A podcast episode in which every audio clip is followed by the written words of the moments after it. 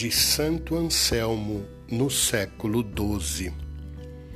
O céu e as estrelas, a terra e os rios, o dia e a noite, e tudo quanto obedece ou serve aos seres humanos, congratulam-se, ó Senhora, porque a beleza perdida foi por ti, de certo modo, ressuscitada e dotada de uma graça nova e inefável. Todas as coisas pareciam mortas ao perderem sua dignidade original, que é de estar em poder e a serviço dos que louvam a Deus.